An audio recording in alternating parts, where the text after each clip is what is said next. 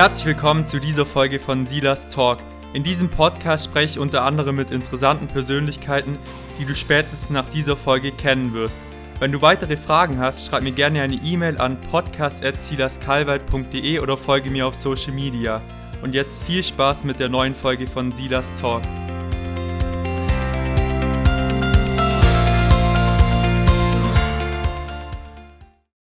Heute spreche ich mit Wilhelm Bunz, auch bekannt als Bibelraucher. Wilhelm hat eine extrem schwierige Kindheit hinter sich. Er wurde nach seiner Geburt von seiner Mutter ausgesetzt und war danach psychologisch sehr schwer geschädigt. Später wurde Wilhelm von seinem Vater in ein Heim für schwer erziehbare Kinder gebracht. Er kommt von einem Kinderheim ins nächste, weil alle mit ihm komplett überfordert sind. Mit 16 muss er dann das erste Mal ins Gefängnis. Er hat mit seinem Freund auf einer Heimfreizeit ein Auto gestohlen und die beiden fuhren direkt in ein entgegenkommendes Polizeiauto, bei dem ein Polizist starb und sein Beifahrer danach querschnittsgelähmt war. Danach folgt eine Straftat nach der anderen, insgesamt knapp 150, und er wurde sogar von der Fernsehsendung Aktenzeichen XY gesucht. Sein großer Wendepunkt kam dann im Gefängnis, als er zur Not heraus eine Bibel nutzt zum Zigarettendrehen, weil er für seinen geschmuggelten Tabak kein Papier mehr übrig hatte. Und so rauchte er in sechs Jahren das komplette Alte Testament durch, bis er auf eine Stelle stößt, die sein Leben für immer verändert. Herzlich willkommen zu meinem Podcast, Wilhelm. Freut mich, dass es geklappt hat. Wunderbar. Fangen wir am besten mal an mit deiner Vergangenheit. Wie war dein Start ins Leben? Du, mein Start ins Leben war nicht so wie bei normalen Menschen. Mein Start ins Leben war, dass mich meine Mutter als kleines Kind ausgesetzt hat. Sie hat mich in den Feldgraben gelegt, mhm. ging weiter mit der Bemerkung, verreck doch, du Bastard. Das war der Start meines Lebens. Oh, wie schlimm. Und wie ging es dann weiter bei dir?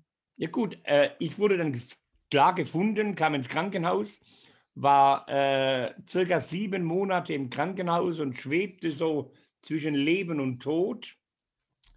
Die Ärztin, die sagte noch meinem Vater, äh, Herr Bunz, Ihr Kind ist anders wie andere Kinder. Ihr Kind ist verhaltensgestört und wir gehen davon aus, dass Ihr Kind zu 100 Prozent geistig behindert ist. Mein Vater sagte mir Jahre später, sagte, weißt du, äh, Wilhelm, wenn ich gewusst hätte, was wir mit dir für eine Hölle erleben, ich glaube, ich hätte dir bei der Geburt den Hals umgedreht. Hm, ja. Mein Vater hat es nicht geglaubt, weißt du, dass ich so, so verhaltensgestört bin. Aber als ich in die Schule kam, zum Beispiel, da fragt die Lehrerin, was wollt ihr werden? Und die, und die Jungs, die sagten, ja, äh, Feuerwehrmann und Polizist oder Pilot, die Mädchen, Krankenschwester, Kindergärtnerin, Stewardess. Wilhelm, was möchtest du werden? Und ich schaue die Lehrerin an und sage ihr, ich werde Gangster. Es war der Traum meines Lebens und es ist nicht normal, dass ein Kind mit sieben Jahren den Traum hat, Gangster zu sein. Und da merkte mein Vater, mit meinem Kind stimmt was nicht. Und was war ja so der Hintergrund, warum dich deine Mutter ausgesetzt hat? War das mehr, weil du zu einem unpassenden Zeitpunkt gekommen bist oder? Auch finanzielle Gründe oder was war so der Hintergrund da? Du, interessant ist, ich habe ja zwei ältere Schwestern. Mhm. Nachdem ich meine Mutter ausgesetzt hat, hat mein Vater sich scheiden lassen, klar. Aber meine Mutter bekam hinterher nochmal fünf Kinder. Da war alles ganz normal. Ja. Was bei mir war, weiß ich nicht. Aber ich, ich, ich sag so, weißt du, weißt du, dass mein Leben so verlaufen ist, hat eine Vorgeschichte gehabt. Und, und ich glaube, auch dass meine Mutter mich ausgesetzt hat, hatte eine Vorgeschichte. Die wissen wir alle nicht, aber keine normale Mutter macht es. Da muss irgendwas passiert sein in der Zeit damals, wo sie einfach nicht wollte. Ja, klar. Und wie ging es bei dir dann weiter mit der Schule? Ja gut, äh, mein Vater merkte dann, mit mir stimmt was nicht und hat mich mal zu Psychologen gebracht zu Kinderpsychiatern gebracht. Okay. Und die sagten meinem Vater, Herr Bunz, wir können für Ihr Kind nichts tun. Das Kind ist schon zu kaputt. Die einzige Möglichkeit wäre, wir tun das Kind in ein Heim für geistig behinderte Kinder. Vielleicht kann man da was richten, bis er, bis er volljährig ist und dann kommt er in ein anderes Heim, wo er sein Leben lang dann bleiben muss. Das war eigentlich die Prognose, die für mich gestellt worden ist. Aber Gott hatte eine andere Prognose. Und wie war dann so der, der Start eben in so einem Heim? Also wird mir auch wieder so rausgerissen aus seinem Umfeld und viel Neues. Du weißt du, ich war schon ab dem sechsten, siebten Lebensjahr, war ich schon in Kinderheimen. Und weißt du, und äh, für mich persönlich war das eigentlich nichts Besonderes. Mir war das egal. Weißt du, mein Vater war sehr jähzornig. Zu Hause wurde ich sehr, sehr misshandelt. Zum Beispiel, wenn mein Vater mich strafen wollte, dann hat er mich in, in den Wald genommen und hat mir den Kopf so gegen die Baumstämme geschlagen. Boah, Also da hatte ich dann doch mehr, mehr Ruhe. Aber jedes Heim sagte, wir können für den Wilhelm nichts tun. Hol den Wilhelm wieder ab, der ist für uns zu brutal und zu gefährlich. Ich hatte im Heim schon als Kind den Spitznamen der Blutbad Willi. Ich liebte es, Schlägereien zu haben. Und da habe ich immer die Jungs so, so an der Hauswand mit dem Gesicht gerieben, Boah, bis das Blut runtergelaufen ist. Ja. Und so war ich eigentlich, eigentlich bis zu meiner Inhaftierung nur noch in Erziehungsheimen. Aber einmal hatte ich ein Erlebnis. Da war ich so zehn Jahre alt und auf einmal heißt es, Wilhelm, du hast Besuch.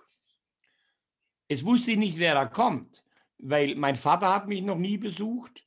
Von der Familie kam niemand. Wenn ich Besuch bekam, dann bekam ich Besuch entweder von Psychologen, Psychiatern oder irgendeiner so Tussi vom Jugendamt. Und da steht eine junge Frau da und, das, und, und dann legt sie los. Hallo Wilhelm. Ich denke, wie spricht denn die? Hallo Wilhelm, ich bin's, deine Mutter. Jetzt musst du reinziehen. Ich habe von meiner Mutter nicht viel gewusst. Ja. Ich wusste nur, mein Vater sagte immer wieder, weißt du, Wilhelm, deine Mutter war eine Schlampe, deine Mutter war eine Hure und es wäre besser gewesen, du wärst im Straßengraben verreckt. Und jetzt steht meine Mutter da. Weißt du, und in meinem Herzen, da war eine Sehnsucht, auch nach normaler Familie. Weißt du, weißt du, ich habe nie erlebt, dass mich eine Mutter in den Arm nimmt und sagt, Wilhelm, ich hab dich lieb. Ich hatte keinen Vater, der zu mir sagte, Wilhelm, das, was du gemacht hast, das hast du gut gemacht. Darauf bin ich stolz. Und ich sehnte mich auch nach einer Mutter, die mich in den Arm nimmt. Und ich habe so die Hoffnung gehabt, meine Mama ist da. Jetzt holt sie mich raus. Jetzt habe ich auch Familie. Und dann sagt meine Mutter so, Wilhelm, und jetzt gehe ich wieder. Und ich habe meine Mutter nie wieder gesehen. Und in meinem Kinderherz, weißt du, da ist etwas zerbrochen. Und an dem Tag habe ich einen Beschluss gefasst. Ich habe an dem Tag verboten, jemals wieder etwas zu fühlen. Ich habe mir die Gefühle verboten. Warum? Dass mir keiner mehr wehtun kann. Und vom 10. Lebensjahr an, bis ich 32 Jahre alt war, Boah. habe ich nichts mehr gefühlt. Ja. Psychologen sagten, wenn wir neben dem Wilhelm sitzen, da ist es gerade so, als würden wir neben einem Gefrierschrank sitzen. Da ist kein Gefühl, keine Reaktion mehr da. Und alles eben, weil dich deine Mutter so enttäuscht hat bei eurem Zusammentreffen. Genau. Ich war wie ein Roboter. Ja. Ich habe nur noch funktioniert. Ich habe nichts mehr gefühlt, nichts mehr empfunden. Ja. Oh, wie schlimm. Und wie ging es dann weiter? Also in dem, in dem Heim, Ja, wenn man wirklich konnten- null Gefühle zulässt. Du weißt du, die konnten mich nicht mehr halten in dem Heim. Ich bin da 48 Mal geflohen. Bin immer 48 Mal. bin immer wieder, wenn ich geflohen bin, bin ich nach Stuttgart gefahren. In die Altstadt nach Stuttgart und bin ins Rotlichtmilieu und habe mich unter Dirnen aufgehalten. Weißt du, weißt du, wir haben so, wenn wir, wenn wir von Dirnen hören, dann hören wir nur, ah, sie verkaufen ihren Körper. Was die wenigsten wissen, die Dirnen haben mütterliche Gefühle und die haben mich behandelt wie ihren eigenen Sohn. Aber klar, die Polizei hat mich gesucht. Und dann brachten sie mich in ein Heim. Das war ein geschlossenes Heim. Also da kommt keiner mehr raus. Und äh, da muss ich jetzt bleiben, bis ich volljährig bin. Aber dann hatte der Erzieher mal, wir hatten so Erzieher, wir waren eine Wohngruppe von 10, 12 Leuten. Und der Erzieher sagte mal, wir probieren mal was. Wir versuchen mal mit der Gruppe von uns mal Camping zu machen. Du kennst Camping, gell? Ja, So klar. mit Zelte aufbauen. Das waren so große Koten damals. Da war ein Baggersee dabei. Da war, da war ein Campingplatz. Mal schauen, wie sich die, die Kinder benehmen. Es dürfen alle mitgehen, außer der Wilhelm. Es sei denn, er ist in der Lage, sich einigermaßen normal zu benehmen. Jetzt musst du denken, ich wusste nicht einmal, wie man normal buchstabiert. Ich, so mal ein Hobby von mir war, ich liebte Mädchen mit Zöpfen. Und ich habe den Mädchen immer die Zöpfe abgeschnitten. Das heißt, ich darf keinen Zopf mehr abschneiden. Ich darf keine Schlägerei mehr haben. Und ich liebte Schlägereien. Ich musste höflich sein und freundlich sein. Und ich musste zur Schule gehen. Aber ich wusste, ich muss irgendwas machen. Und äh, bei der nächsten Gruppensitzung sagt der Erzieher, Wilhelm, ich habe gesehen, du hast dich bemüht. Du hast keinen einzigen Zopf abgeschnitten, wenn der wüsste. Du hattest kaum eine Schlägerei. Du warst einigermaßen höflich und freundlich und du hast dich wenigstens im Eingangsbereich der Schule sehen lassen. Wir nehmen dich mit. Und ich dachte so in meinem Kopf, du bist so blöd. Wenn du mich jetzt mitnimmst, dann siehst du mich nie wieder. Und sollte was sagen? Er hat mich nie wieder gesehen. Ja, Wir sind nach krass. Österreich gefahren, auf dem Campingplatz und wir haben die Zelte aufgebaut und wir haben, ach, was Würstchen gebraten oder Steaks gebraten. Ich hatte einen Kollegen, der wollte auch mit abhauen. Und wir haben geplant, wie wollen wir denn fliehen? Irgendwie war unser Traum, ah, jetzt sind wir schon in Österreich, kommen wir fliehen nach Ungarn. Warum Ungarn? Keine Ahnung, weiß ich nicht. Vielleicht, weil die Zigeuner da leben, ich weiß es nicht. Ja. Aber, aber wie kommen wir dahin? Und wir laufen so über den Campingplatz und beratschlagen, kommen am Parkplatz vorbei und dann sieht mein Kollege im Auto vom Erzieher steckt der Autoschlüssel. Nein. Und er fragt mich, sag mal, Willi, kannst du Auto fahren? Da sage ich, nee. Wie alt warst du da? Du, da war ich so 15, 16, 17, sowas. Ach, so jung. Kannst du Auto fahren? Sage ich, nee. Aber ich habe gesehen, wie mein Vater das macht. Also heute Nacht ist unsere Nacht. Du, wir sind noch, wir sind noch abends durch manche Wohnwegen gegangen, die haben wir aufgebrochen, haben noch Geld organisiert. Nachts haben wir dann diesen, diesen Wagen rausgeschoben aus dem Parkplatz, dass uns keiner hört. Und irgendwie habe ich den Wagen zum Laufen gebracht. Und da bin ich gefahren, weißt Konnte gerade so über das Lenkrad gucken, weißt Mhm. Und dann bin ich gefahren, von links nach rechts bin ich gefahren, weißt Bis mein Freund sagte, oh, Willi, aufpassen, da vorne kommt Blaulicht. Und jetzt habe ich gedacht, die Polizei ist wegen uns unterwegs. Die wollten von uns gar nichts. Aber ich komme in Panik. Und anstatt ich, anstatt ich, äh, ich suche die Bremse, ich suche die Bremse, ich finde die Bremse nicht mehr. Anstatt ich vom Gas runtergehe, trappe ich mehr aufs Gas drauf und der Wagen wird immer schneller. Die Polizei kommt immer näher. Und ich weiß, jetzt hatte ich vielleicht so 110, 120 Stundenkilometer drauf. dann biegt dieser Polizeiwagen in die Vorfahrtsstraße ein und ich knall den Polizeiwagen frontal in die Fahrerseite. Der Polizist, der am Steuer saß, war sofort tot und der andere, der saß bis zu seinem Lebensende im Rollstuhl. Mir selber ist nichts passiert.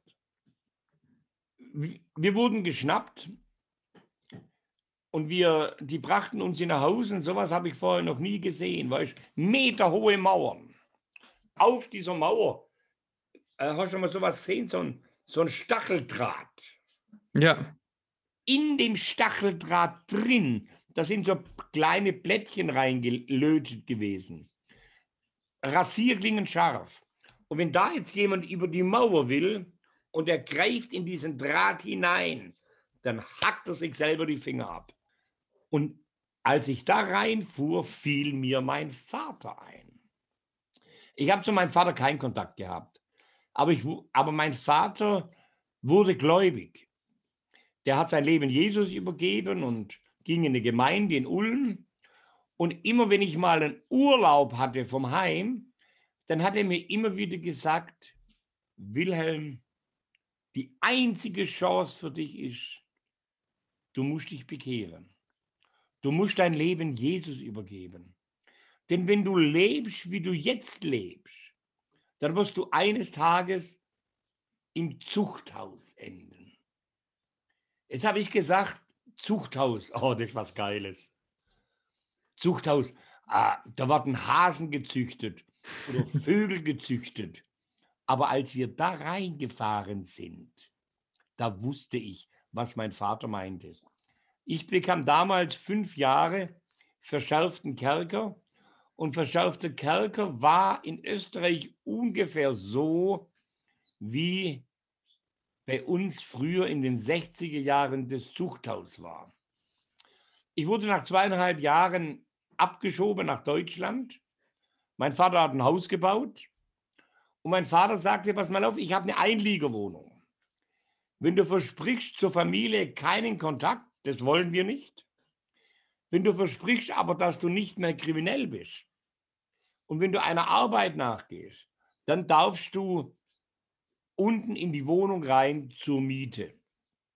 Ich habe eine Arbeit gesucht als Hilfsarbeiter irgendwo und ich sag dir, ich habe es geschafft. Ich habe es geschafft, nicht mehr kriminell zu sein. Bin morgens zur Arbeit, und ansonsten habe ich ein ganz normales Leben gelebt. Ich war so stolz auf mich. Endlich habe ich es geschafft. Vor 14 Tagen habe ich es geschafft.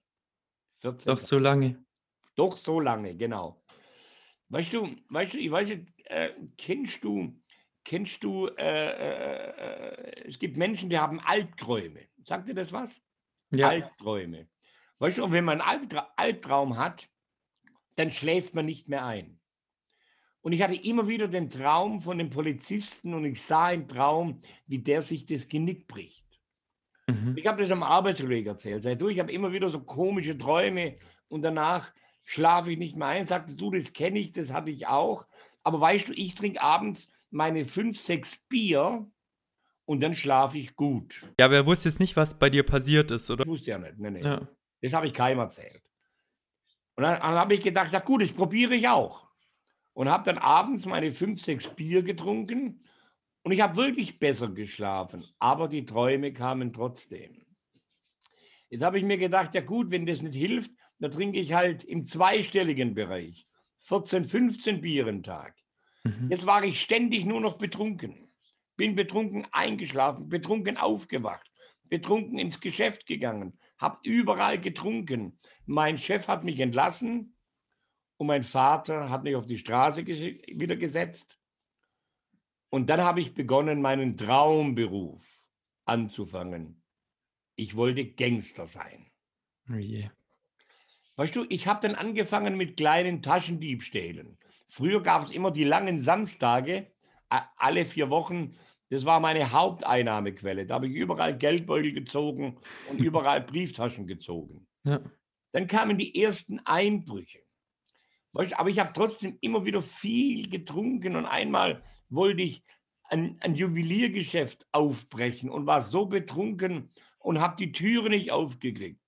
Dann habe ich vom Nachbar den Müllcontainer geholt und bin mit dem Müllcontainer durch die Glastüre gefahren. Am nächsten Morgen stand in der Zeitung, ein Mülleimer-Phantom hat zugeschlagen. Jetzt musst du denken, mein Vater heißt auch Wilhelm Bunz, wie ich auch, gell? Mhm. Mein Vater hat gepredigt, mein Vater hat Bibelstunden gehalten. Was mein Vater aber nie gemacht hat, er hat nie erzählt, er hat einen Sohn, der Ganove ist. Und genau gleich heißt wie er eben. Genau. Und, ja. und, und auf einmal kommt in Ulm groß in der Zeitung, gesucht wird Wilhelm Bunz. Und alle ja. dachten, das ist mein Vater. Ja, ja klar. Mensch, da predigt der am Sonntag über die zehn Gebote, du sollst nicht stehlen. Und am Montag macht der einen Bankraub. am Mittwoch in der Bibelstunde spricht er über die Liebe. Die Liebe hofft alles, die Liebe glaubt alles, die Liebe lässt sich nicht erbittern und so weiter. Und in der gleichen Nacht schlägt er einen Menschen tot. Mein Vater wurde von allen Ämtern entlassen. Aber er hat keinem gesagt, das bin nicht ich gewesen, sondern das war mein Sohn. Mein Vater hat mich nie als Sohn anerkannt. Mir wurde der Boden in Ulm zu heiß und ich bin geflohen nach St. Pauli. St. Pauli war damals so ein Hafen für Ganoven, die gesucht worden sind. Da konnte man sich gut verstecken. Weißt du, ich denke, in jenem Polizeirevier in ganz Europa hing mein Steckbrief. Er wird gesucht wegen dem, wegen dem, wegen dem, wegen dem. Drunter stand noch, sprechen Sie den Herrn Bunz nicht an. Der schießt sofort. Ich war immer bewaffnet. Ja. Eine Bardame hat mich erkannt und äh, hat die Polizei informiert. Es gab eine Schießerei. Ich wurde ins Bein getroffen. Sie haben mich verhaftet und brachten mich nach Stuttgart-Stammheim. Stuttgart-Stammheim, sagt man, ist das sicherste Gefängnis von ganz Baden-Württemberg. Ist es nicht. Ich weiß das. Ich weiß das. Aber da musste ich warten auf meinen Prozess. Und dann kam die Anklageschrift und ich wurde angeklagt für 148 verschiedene Delikte. Ja. Das kann ich mir gar nicht vorstellen, was für Delikte das waren. Ja, und dann vom Gericht hattest du dann auch wirklich Kontakt zu zum Beispiel der Familie von dem Polizisten, der gestorben ist, oder? Das war in Österreich damals. Ich bin jetzt schon wieder in Deutschland. Das war in Österreich damals. Ähm, es waren 18 Verhandlungstage angesetzt. Ich habe mir gesagt, ich sage nichts. Denn wenn ich nichts sage, kannst du mir nichts beweisen. Und es sind über 100 Leute aufgetreten, die sind in Rollstühlen reingefahren, die sind an Krücken reingekommen. Und jeder hat erzählt, was er mit mir für eine Hölle durchlebt. Und auf einmal kommt mein Vater rein. Ich dachte, was will denn dieser alte Sack hier? Der kennt mich doch gar nicht. Was will der hier? Aber der Richter wollte nichts wissen über meine Straftaten. Der Richter fragt meinen, meinen Vater, gibt es eine Episode im Leben ihres Sohnes, wo sie sagen könnten, das hat mein Sohn gut gemacht? Mein Vater sagt nein. Sagt der Richter, das kann nicht oh. sein. Es muss doch eine Sache geben im Leben ihres Sohnes, wo sie sagen, darauf bin ich stolz. Mein Vater sagt nein. Wissen Sie, sagt der Herr Richter, wissen Sie, seit mein Sohn lebt, gehen wir von Hölle zu Hölle, zu Hölle. Meine zweite Frau, sagte meine zweite Frau, wenn sie nur seinen Namen hört, macht sie sich nass. Meine Kinder sind in psychologischer Traumabehandlung, weil sie das nicht mehr verkraften, was ihr Bruder alles gemacht hat. Der Staatsanwalt beantragte damals lebenslänglich, weil da drei Menschen gestorben sind. Aber weil es kein Mord war, konnte er mir kein lebenslänglich geben. Sie mussten mir eine Zeitstrafe geben und ich bekam damals 14 Jahre. Da wurden alle Strafen mit hineingenommen. 14 Jahre und anschließende Sicherheitsverwahrung. Und der Richter hat eine Klausel eingebaut in das Urteil, dass man mich nie wieder entlassen darf. Und heute sitze ich da. Und wie war dann dein Aufenthalt im Gefängnis? Das war dann auch eine lange Zeit im Gefängnis dann. Gut, es waren, das waren, als ich ins Gefängnis kam, waren es lange Jahre vor mir. Wenn ich jetzt zurückschaue, verging die Zeit doch ziemlich schnell. Weißt du, ich war ja in Bruchsal. Bruchsal ist ein Hochsicherheitsgefängnis. In Bruchsal saßen auch die Terroristen von RAF. Ich hatte Zelle an Zelle bin ich gewesen mit Günter Sonnenberg.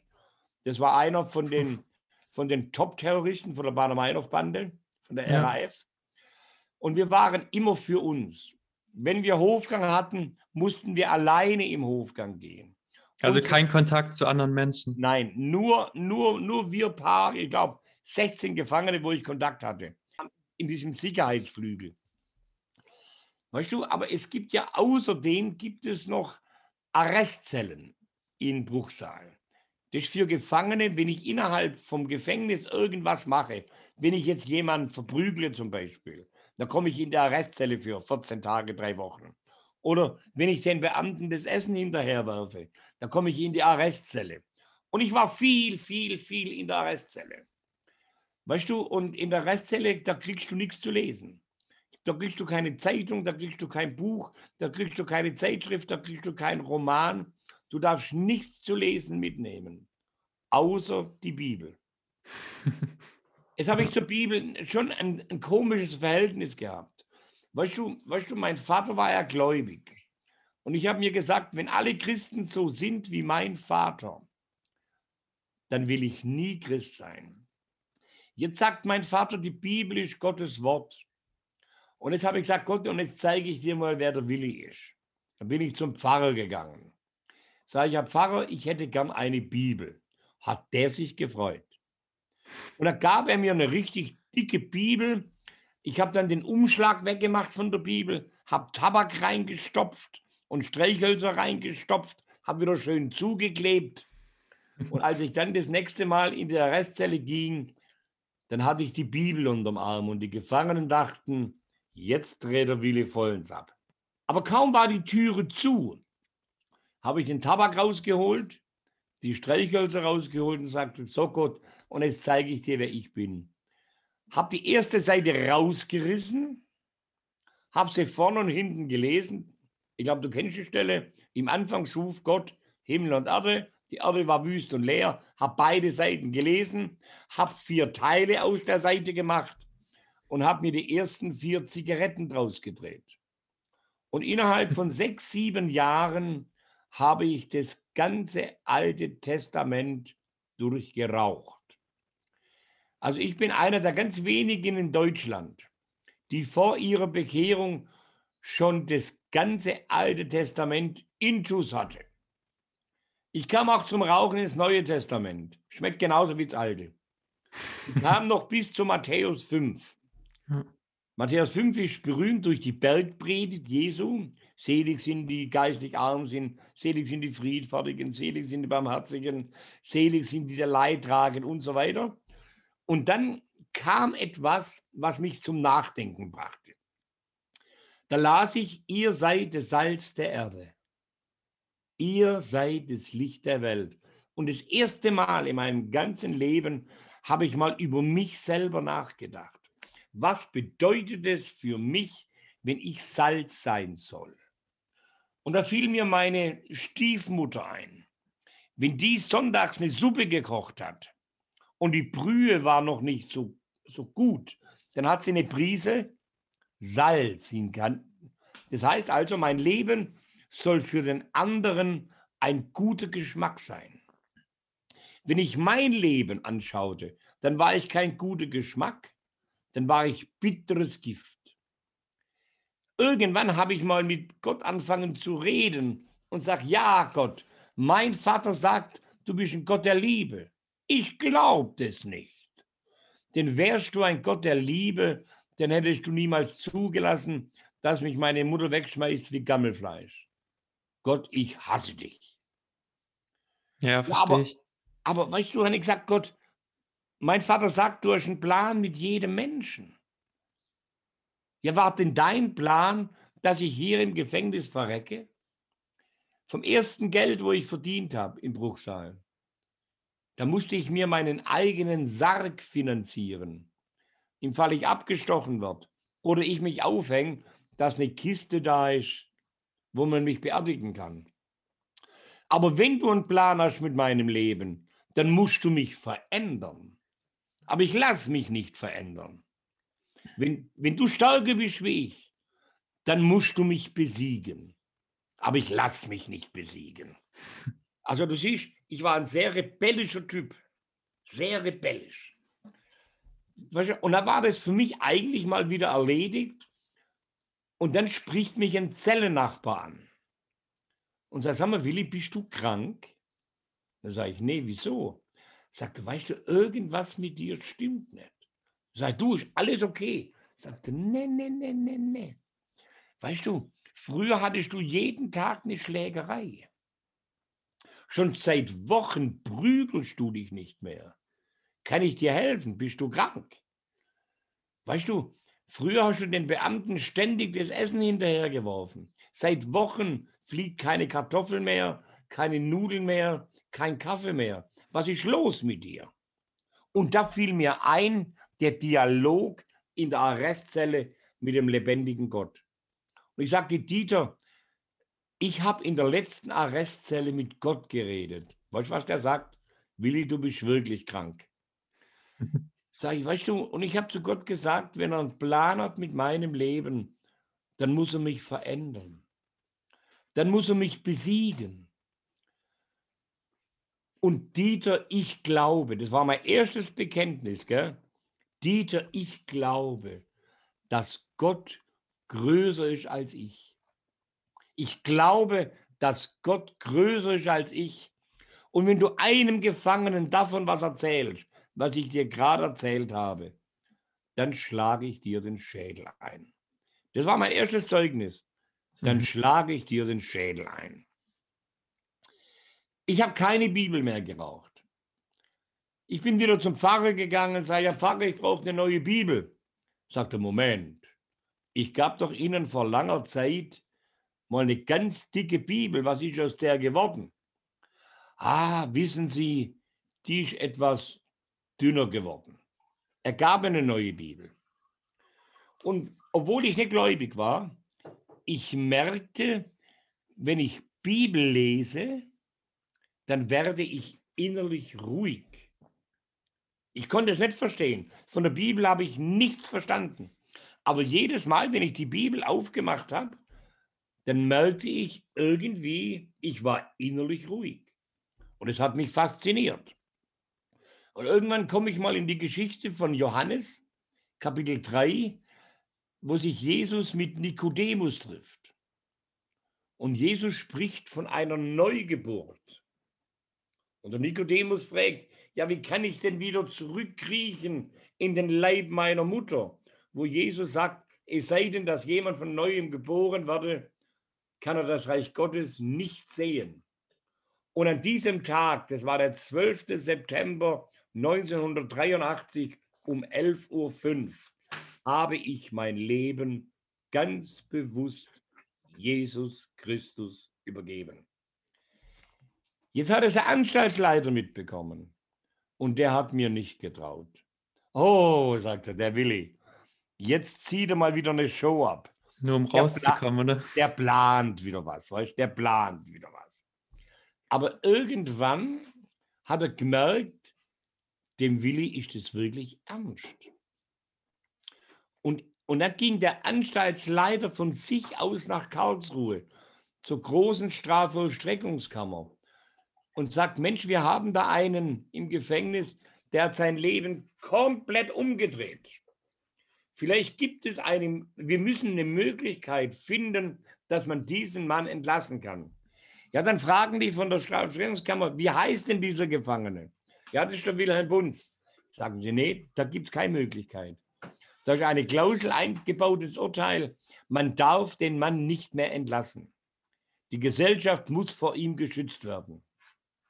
Aber da sagt der Anstaltsdirektor, aber genau das ist doch das. Wir reden immer wieder von Resozialisierung. Wir reden immer wieder von Chancen geben. Jetzt haben wir einen Gefangenen. Wir müssen eine Möglichkeit finden. Und dann haben sie eine Möglichkeit gefunden. Das heißt, dass man mich bedingt entlässt. Ich bin also jetzt hier heute auch bedingt entlassen. Das heißt, ich habe lebenslängliche Führungsaufsicht. Das heißt, wenn ich irgendwie ins Ausland möchte, wenn ich nach Südafrika will oder nach Amerika will, dann muss ich immer vorher der Strafvollstreckungskammer Bescheid geben, in welches Land ich fliege und auch die Adresse. Weil wenn irgendwas passiert, dass man gleich weiß, wo ich war. Ach, und jetzt immer noch? Immer noch. Mein, habe ich lebenslänglich. Das habe ich lebenslänglich. Aber, äh, und dann bekomme ich den Brief, dann bekomme ich den Brief von der Strafverstreckungskammer. Sehr geehrter Herr Bund, Sie werden bedingt entlassen am 15. Februar 1985. Glaubst du, dass ich happy war? Noch ein halbes Jahr Gefängnis und dann ist alles wieder gut. Und ich lese 1. Johannesbrief. Ich lese so, weißt komm raus bei Vers 9.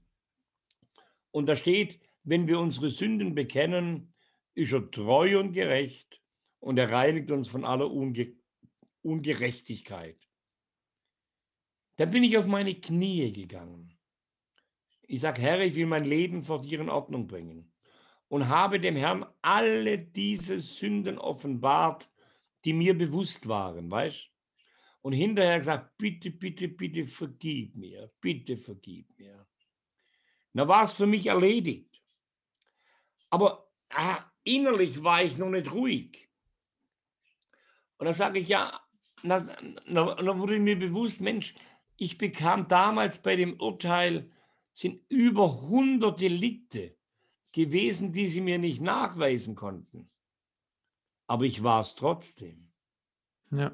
Da sage ich, Herr, ich, nee, das mache ich jetzt nicht. Das bekenne ich jetzt nicht. Ich stehe jetzt ein halbes Jahr vor der Entlassung. Wenn ich das jetzt bekenne, kostet mich das nochmal 15 bis 20 Jahre Knast. Ich mache das nicht.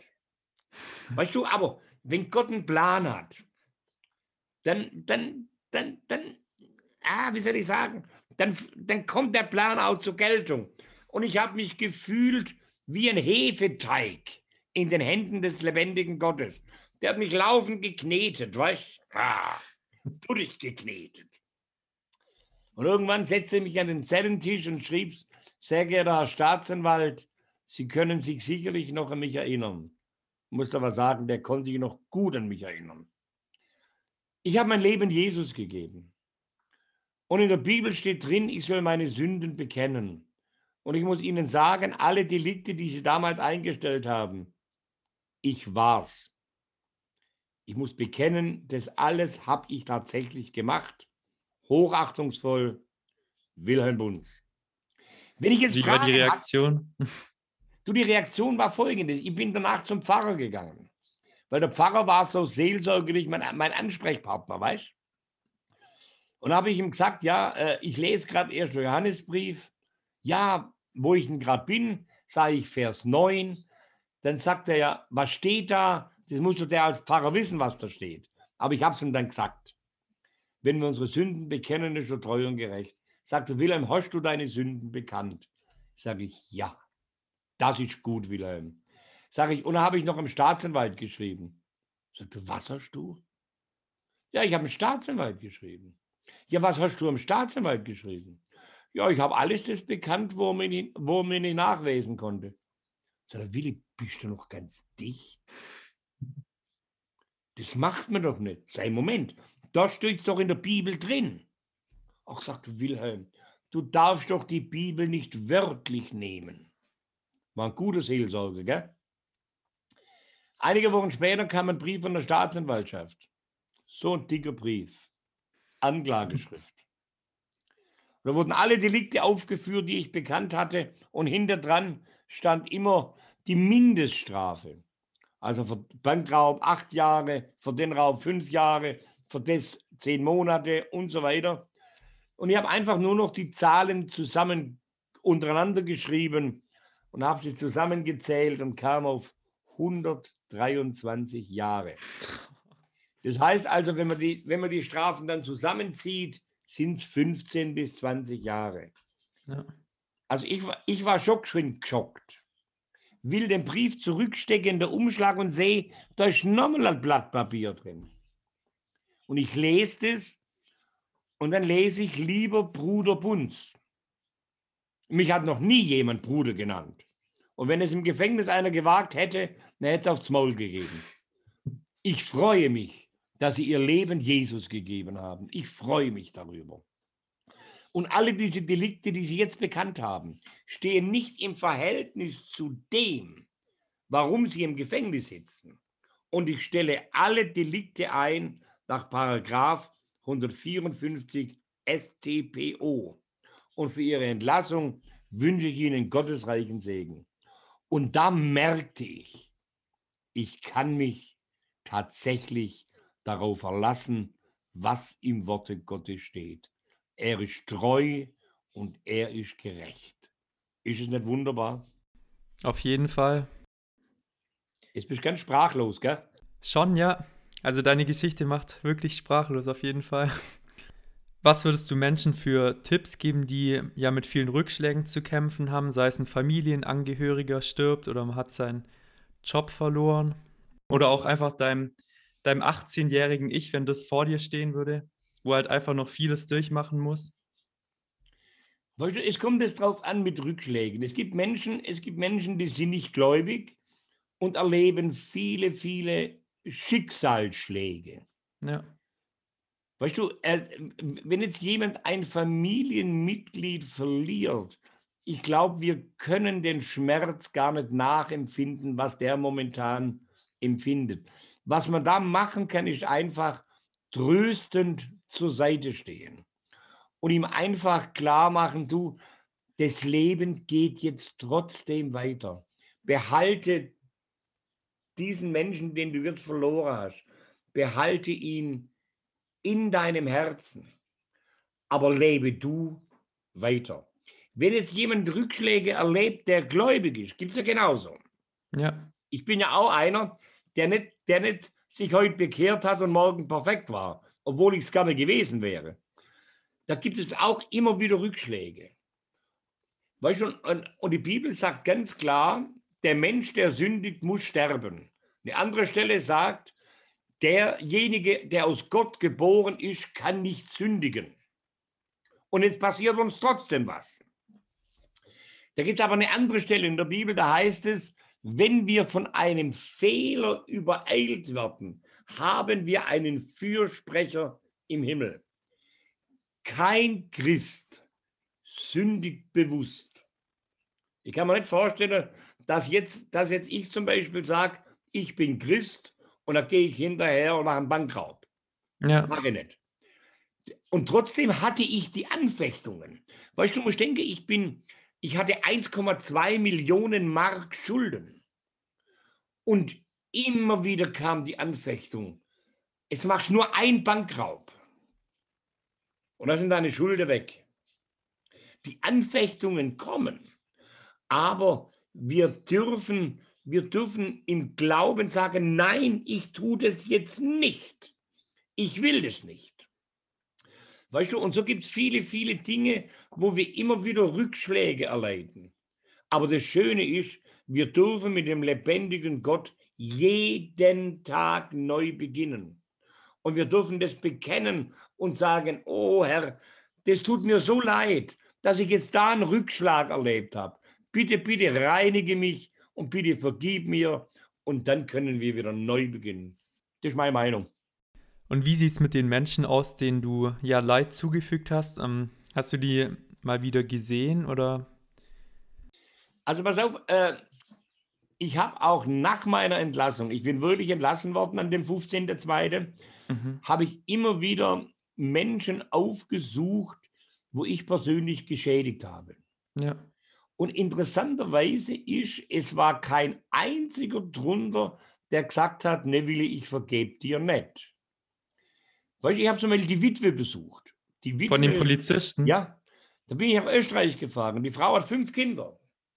Und, und dann, und dann äh, äh, fragt sie mich, warum kommen Sie aus Deutschland? Was wollen Sie mit uns sprechen? Dann sage ich, Sie sind doch die Familie, wo am 16. April 1971 ihren Mann verloren hat. Sagt sie, oh, das war schlimm für uns. Wissen Sie, mein Mann war Polizist und er war zu einem besonderen Einsatz. Ich war hochschwanger mit dem fünften Kind. Mhm. Der Krankenwagen brachte mich ins Krankenhaus, weil die Wehen eingesetzt haben. Und dann gebäre ich mein fünftes Kind und in dem Moment kommt die Nachricht. Mein Mann ist tot. Ja. Das Kind wird niemals den Vater sehen, niemals kennenlernen. Ich habe gedacht, sagt sie, ich habe gedacht, mir zieht jemand den Boden unter den Füßen weg. Aber wissen Sie, sagt sie, mein Mann oder wir, wir sind gläubig. Und mein Mann ist auch gläubig gewesen. Und wir haben den Glauben, dass wir den Papa, dass wir meinen Mann wieder sehen eines Tages im Himmel. Und seit dem Unfall beten wir jeden Tag für diesen Jungen, der damals das Auto gefahren hat, dass Jesus seine Seele rettet. Und mhm. da war es so, als hätte der lebendige Gott mit einem Vorschlaghammer gegen meinen Eisenpanzer geschlagen. Und ich habe das erste Mal in meinem Leben richtig geweint. Ich habe nicht gewusst, dass so viel Wasser in einem Menschen sein kann. Ich habe so geweint. Und da sage ich, wissen Sie, ich bin dieser Junge von damals. Und ich kann euch den Papa und ich kann Ihnen Ihren Mann nie wieder zurückgeben. Aber was ich tun kann, ist, euch um Vergebung bitten. Könnt ihr mir vergeben? Es wäre mir so wichtig. Und noch was. Gott hat euer Gebet erhört. Jesus hat meine Seele gerettet. Die Frau war etwas beleibt, kommt um den Tisch rum und nimmt mich in die Arme und drückt mich und sagt, Willi, Willi, das ist die größte Gebetserhörung, die wir in unserem Glaubensleben erleben durften. Die Frau ist inzwischen auch schon in der Ewigkeit. Ja. Zu ihren fünf Kindern habe ich ein enges, freundschaftliches Verhältnis. Das macht Vergebung und Versöhnung. Ja, mir fällt es gerade echt, echt schwer vorzustellen, wie man jemand vergeben kann, der den eigenen Mann oder Vater umgebracht hat, aber ja, wirklich extrem beeindruckend zu hören, ja, wie die Frau dir einfach vergeben hat. Mhm, mhm. Ja, krass. Genau, wie geht es bei dir jetzt in Zukunft weiter? Du hast ja viele Vorträge, jetzt durch die Corona-Zeit auch viel online. Du, wie geht es bei mir weiter? Pass auf, das Buch ist jetzt auf dem Markt seit zweieinhalb Jahren, inzwischen in drei Sprachen übersetzt. Ja. Und äh, es gibt Hör-CD und ach, was alles gibt. Bin ständig auch live unterwegs, aber viel auch, wie du sagst, online unterwegs. Weißt du, äh, am Anfang, am Anfang war das nur mein Buch, meine Geschichte. Inzwischen hat sich das aber entwickelt schon zu Evangelisationen. Das heißt, das heißt immer, immer mehr Menschen finden sich auch in diesem Buch wieder und sprechen mit mir über ihre Probleme. Das heißt, ich bin jetzt wirklich ausgebucht, 21 komplett ausgebucht, 22 schon fast ausgebucht. Ich mache jetzt schon Termine für 23. Das heißt, ich habe eigentlich gedacht, ja gut, äh, äh, äh, äh wenn das Buch, wenn, da, wenn man da 5000 verkauft, dann ist das Thema ausgelutscht. Jetzt sind wir bei der zehnten Auflage. weißt du, und, und die sagen immer, Mensch, du musst einen zweiten Band noch ausbringen. Aber ich sagte ehrlich, solange der erste Band so gut läuft, lassen wir weiterhin laufen. ja. ja wie viele Bücher habt ihr da jetzt schon verkauft? Du, ich nehme an, dass es schon über 100.000 sind. Mhm. Ich weiß Doch so nicht. viele, ja. Ja gut, ich bin jetzt bei der zehnten Auflage, aber wie groß genau die Stückzahl ist, das weiß ich nicht. Ja, voll schön zu hören, dass einfach deine Geschichte so viele Menschen erreicht und mit Sicherheit auch vielen Menschen ja in ihrem eigenen Leben hilft. Wenn jetzt die Zuhörer noch mehr von dir ja wissen möchten, wo können die dich am besten erreichen oder ja mehr von dir hören? Ja gut, äh, die meisten melden sich bei mir per E-Mail-Adresse. Ja. Die Leute haben meine E-Mail-Adresse. Leute, die mich suchen, die melden sich beim Verlag und der teilt ihnen dann, die, die teilen mir das dann mit, wer sich gemeldet hat. Aber eine Website von mir gibt es nicht. Und auf YouTube gibt es ja auch ziemlich viele Videos von dir. Ja gerammelt voll. Ja. YouTube, da sind viele Vorträge drauf, da sind viele Fernsehberichte drauf. Äh, gut, ich habe jetzt auch wieder einige Fernsehthemen, Landesschau und äh, Nachtcafé und was sie alles planen. Du, äh, ich lasse es auf mich zukommen. Also ich selber biete mich nie an, sondern die Leute kommen immer zu mir. Ja. Gell? Ja, dann vielen Dank für das, für das tolle Interview. Sehr gerne, sehr gerne.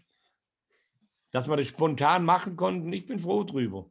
Ja, sehr spontan, ja. Alle, wo Podcast hören, grüße ich von hier aus ganz, ganz herzlich. Und ich denke einfach, äh, äh, es, gibt, es gibt immer, immer einen Weg aus dem eigenen Schlamassel raus. Was sagt Jesus? Ich bin der Weg, die Wahrheit und das Leben. Dann vielen Dank für deine Zeit, Wilhelm, Sehr gerne. und alles Gute für deine Zukunft. euch auch. Und Gottes reichen Segen für euch, gell? Ciao, mach's gut. Ciao, ciao.